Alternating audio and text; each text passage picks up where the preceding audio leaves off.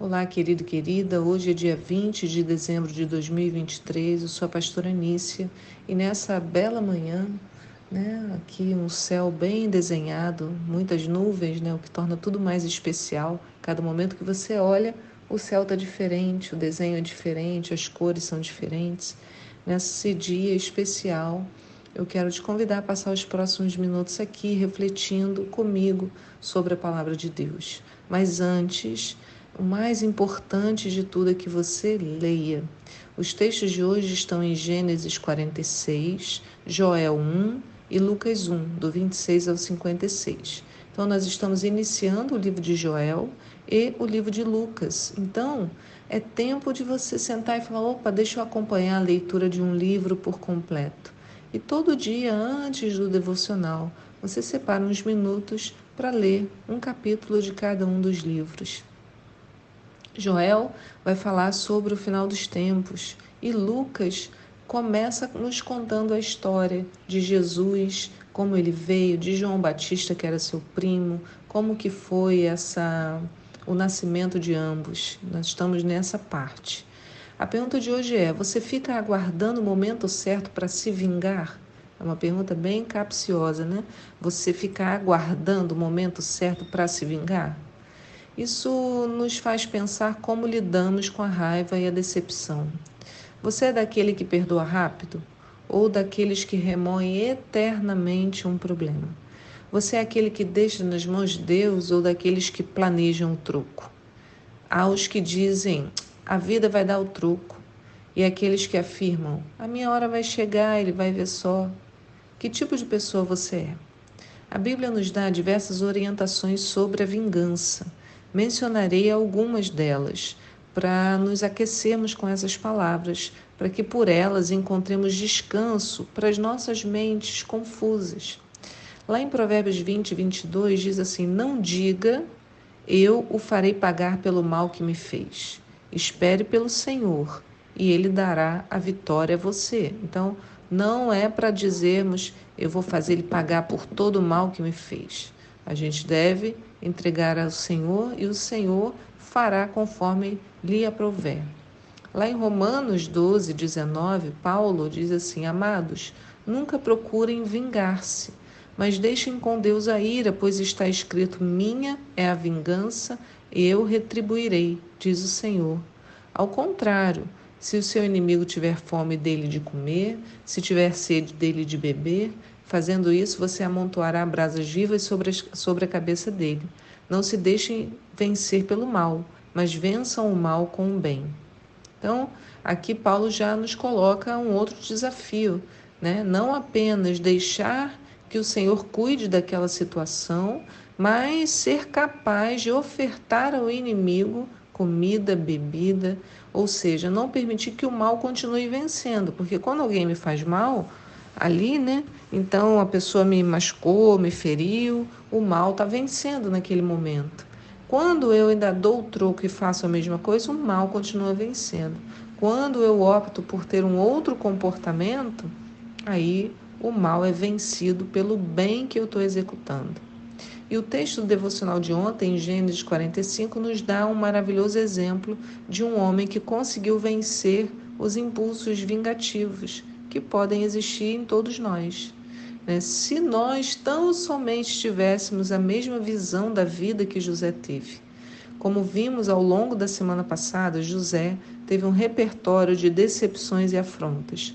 Foi afligido e humilhado por seus irmãos, foi perseguido pelo seu posicionamento, foi lançado na cadeia, falharam em cumprir as promessas que lhe haviam dito, Agora, finalmente, chegara o momento da vingança, entre aspas. Ele era o governador do Egito e seus irmãos vieram atrás de alimentos, já que estavam passando fome na sua cidade natal. Inicialmente não o reconheceram, já tinha passado mais de 20 anos, irmãos. José era outra pessoa, seus irmãos também. Né? Depois de todo um processo no qual José vai testando o coração dos irmãos, e passa ele próprio né, por um tratamento emocional, porque tudo que acontece nesse capítulo também, no 45 e no 44, é, vão ajudando José a também vencer vários dos seus nas suas crises emocionais, nas suas crises interiores, chegou o grande dia. José não aguenta mais fingir e se revela aos irmãos. Lembra que José não fala com eles diretamente, fala com, com eles na língua egípcia e chama um tradutor, um intérprete, para fazer a tradução para o hebraico.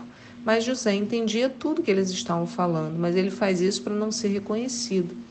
E até o momento em que ele não aguenta mais. O texto de ontem, no verso 3, diz: José declarou a seus irmãos: Eu sou José. Vive ainda meu pai? Ele deve ter falado: Ani José.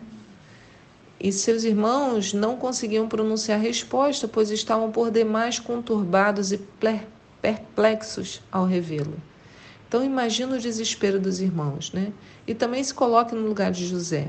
O que, que você faria? Como reagiria? Você ia dizer, viu só, agora vocês vão ter que se ajoelhar na minha presença, que nem o sonho que eu tive. Tá vendo? Lembra daquele dia que vocês vieram pedir comida? Vocês ficaram de joelho? É, agora tá vendo? O sonho se cumpriu. Viu? Deus é a minha vingança. Ou ainda José podia falar: Isso que dá mexer com o povo de Deus, com um homem santo. Tantas coisas, né, irmãos, nós poderíamos pensar. Falamos tantas vezes como se o cristão estivesse acima de todo mundo, mas José não fez nada disso. Na verdade, ele nos deixa uma grande lição. Ele fala assim, no verso 4: Aproximai-vos de mim. E os irmãos se aproximaram. E ele esclareceu: Eu sou José, vosso irmão, que vendestes para o Egito. Mas agora não vos entristeçais, nem vos amedronteis, por me terdes vendido para cá, porque foi para preservar vossas vidas que Deus me enviou adiante de vós. Há dois anos, de fato, que a fome se instalou na terra. Opa, então aqui dá para a gente saber a idade de José, né? Ele tinha 30 anos, mais sete anos de abundância, então aqui ele estava com 39 anos, né? Porque 30 começou, sete anos de de fartura, 37, e tem dois anos que a fome se instalou na terra, então ele tinha 39. E aí ele fala: ainda haverá mais cinco anos sem semeadura nem colheita. Deus enviou-me adiante de vós para garantir a permanência da vossa descendência na terra e salvar as vossas vidas, como livramento de um grandioso grupo de sobreviventes. Portanto, não fostes vós que me mandaste para o Egito, mas sim Deus e ele me estabeleceu como Aba, pai de Faraó, seu vizir e administrador de todo o Egito. Gente, que maturidade! Meu Deus, né? A gente fica assim, Senhor, nos ajuda a sermos assim. José olha para a história toda e fala: Olha, não vou imputar sobre vocês culpa. O Senhor me trouxe até aqui. José poderia ter levantado a bandeira da vingança, da justificação, do vitimismo, né? Ah, eu sofri tanto, agora vocês vão ver como foi difícil. José poderia lhes ter imputado o preço da culpa, né? Por causa de vocês eu sofri isso ou aquilo. Hoje eu tenho todas essas marcas porque vocês me infligiram esse e aquele sofrimento. Mas contrariando todas as expectativas, inclusive de seus irmãos, José não fez isso. Ele tomou um caminho diferente do que esperaríamos. José lhes deu a outra face. já expliquei isso aqui, né, que eu li num livro interessante, não, é, não era um livro cristão, mas falando sobre perspectivas, né? Então a pessoa explicava, ah, talvez tenha sido isso que Jesus tenha querido dizer quando fala para darmos a outra face, porque quando eu estou olhando numa determinada direção, eu vejo alguns aspectos, né? Ao virar o rosto, eu estou olhando por outro ângulo. Aqui é a mesma coisa, né? José deu a eles a outra face, permitiu, se permitiu ver as coisas por outro ângulo, que era o ângulo de Deus e não o ângulo do sofrimento. Então ele se aproximou dos irmãos, acalmou o coração deles e reconheceu que tudo que aconteceu na vida dele, até as coisas mais ruins, haviam sido plano de Deus para garantir a permanência da família sobre a terra, para dar continuidade ao chamado de Abraão. Gente, isso é uma coisa maravilhosa. O que José fez foi o que Jesus nos chamou a fazer, oferecer a outra face. Como eu disse, né? Permitirmos, nos permitirmos ver as coisas por um outro ângulo. Né? Esse é um exercício fabuloso, nos faz compreender melhor determinados posicionamentos. simplesmente porque nos colocamos no lugar da outra pessoa para tentar compreendê-la melhor antes de explodir. Com essa história, compreendemos que, de verdade, todas as coisas estão debaixo do governo do nosso Senhor. Não importa, irmãos, o que tentem fazer contra nós. Se estivermos com Deus e debaixo dos planos dele, só nos acontecerá aquilo que o Senhor permitir. Ele usará todas as coisas, todas, para que os planos dele em nossas vidas se concluam. Então não nos atemorizemos, não nos desesperemos, apenas confiemos nas escolhas que Deus fizer e mantenhamos-nos ligados a Ele para sempre. Né? Se confiamos, não entraremos em litígio com as pessoas ao nosso redor, teremos a postura adequada, seremos conduzidos pelo Espírito, não teremos um coração inclinado à vingança. Essa é a escolha que está diante de nós: confiar ou não. Porque se eu confio, não preciso me indispor com outro. Eu sei que Deus vai cuidar de tudo. Lá em 1 Samuel 24, 12, a gente lê assim: olha, o Senhor, ali numa argumentação, o Senhor julgue entre mim e ti. Vingue ele os males que tens feito contra mim, mas não levantarei a mão contra ti. Como diz o provérbio antigo, dos ímpios vêm as coisas ímpias, por isso não levantarei a minha mão contra ti. Quer dizer, eu não vou me sujar com o mal por você, por pelo que você está fazendo comigo. É dos ímpios que vêm as coisas ímpias e eu não sou ímpio.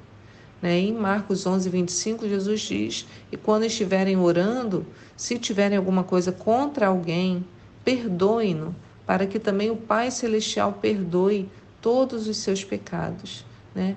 Ah, esse é um grande exercício de misericórdia.